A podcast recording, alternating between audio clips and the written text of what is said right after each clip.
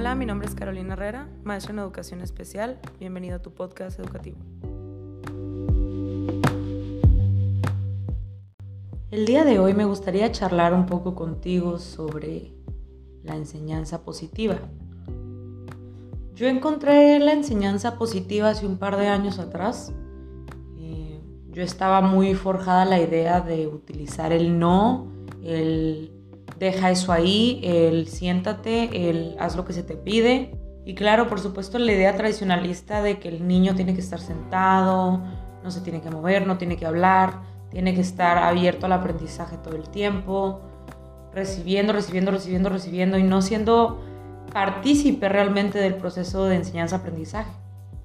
Cuando sabemos que la enseñanza es un proceso direccional. Sí, podré ser tu maestra y te estoy enseñando a sumar o a restar, pero mientras estamos sumando o restando, tú me estás enseñando cosas a mí. Y estamos dialogando en un proceso de comunicación continuo donde tú eres constructor de tu propio aprendizaje. Pero fíjate qué es lo que pasa cuando el proceso de enseñanza se vuelve unidireccional. El niño se convierte en receptor y es como una barrera que se interpone entre el maestro y el educando. En el momento en el que encontré la enseñanza positiva, me di cuenta que las palabras que utilizamos, nuestro lenguaje no verbal, la forma en la que nos dirigimos en general al niño, tiene mucho que ver en cómo el niño te va a responder a ti.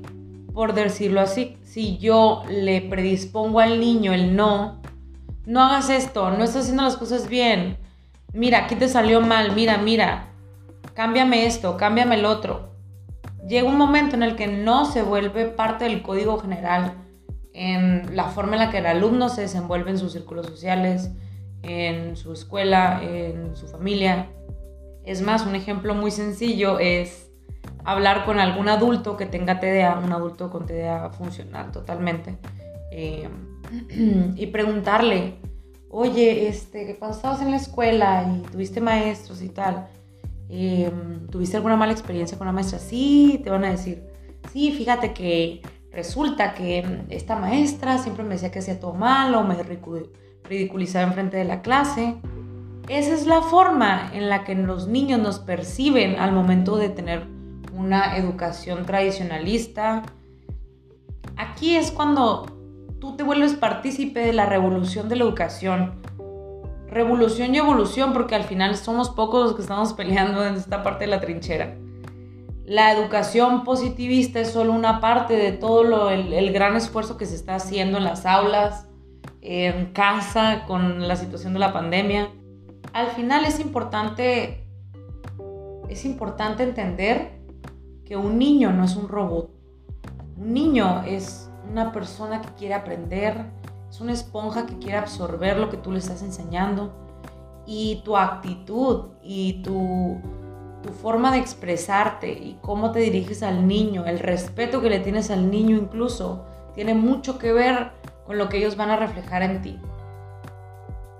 Me gustaría compartir un ejemplo muy sencillo de la educación positiva versus la educación tradicional. Supongamos que yo tengo el caso de Daniela, ¿no? Daniela es una niña de 6 años, está a punto de entrar a primaria, no puede aprender a leer y escribir, viene desde kinder frustrada porque su maestra pues fue este, agresiva en su método de aprendizaje con el fin de que saliera del kinder este, leyendo, ¿no? Que pues, ahorita se está usando mucho en la situación de que quieran que ya salgan del kinder leyendo y entrando a primaria ya este, sabiéndote hacer resúmenes, ¿no? entonces Daniela este, es una niña que llega conmigo y entonces inicia la terapia psicopedagógica. Y en la primera consulta le pido que me ponga su nombre, su edad, o que me diga su edad con los dedos, a pesar de que yo ya la sé porque la mamá ya me dijo. Entonces supongamos que escribe Mali eh, pues su nombre, ¿no? Daniela. Entonces yo le digo, no, así no se escribe tu nombre y lo borro. Lo que va a pasar con Daniela en ese momento es que se va a frustrar, eh, se va a volver poco tolerante a la situación, va a empezar a tener comportamientos disruptivos, va a empezar a agarrar los materiales, va a levantarse, va a disociarse. Esto pasa porque se sienten frustrados por situaciones que no pueden controlar, están en un proceso de aprendizaje y tú les estás exigiendo que sea un proceso perfecto, cosa que no existe. Pero entonces vamos a ver la contraparte.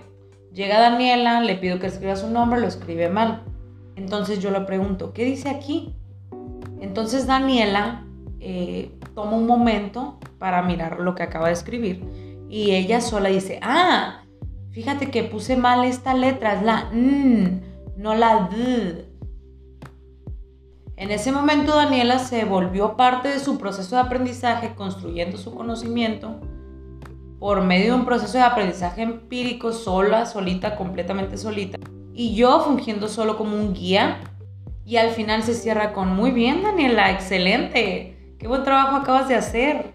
Entonces en este momento Daniela no solo siente la gratificación de haber hecho bien el trabajo, sino que además tenemos el aprendizaje. Y en ese momento no hubo ningún problema, no hubo ningún comportamiento disruptivo, no se disoció, no tuvo procesos de inatención, no se paró. Y esto es porque realmente la terapia sí que es un espejo de cómo te diriges hacia el niño. Si el niño está teniendo comportamientos disruptivos, si no está respondiendo a los aprendizajes que debería de tener, los objetivos que están persiguiendo, es porque algo en la terapia no está yendo acorde a lo que, a lo que la niña necesita. Te invito a recapacitar un poco sobre cómo nos dirigimos a nuestros hijos, cómo nos dirigimos a nuestros alumnos y cómo nuestro lenguaje verbal y no verbal hace toda la diferencia. Mi nombre es Carolina Herrera y este fue tu podcast educativo.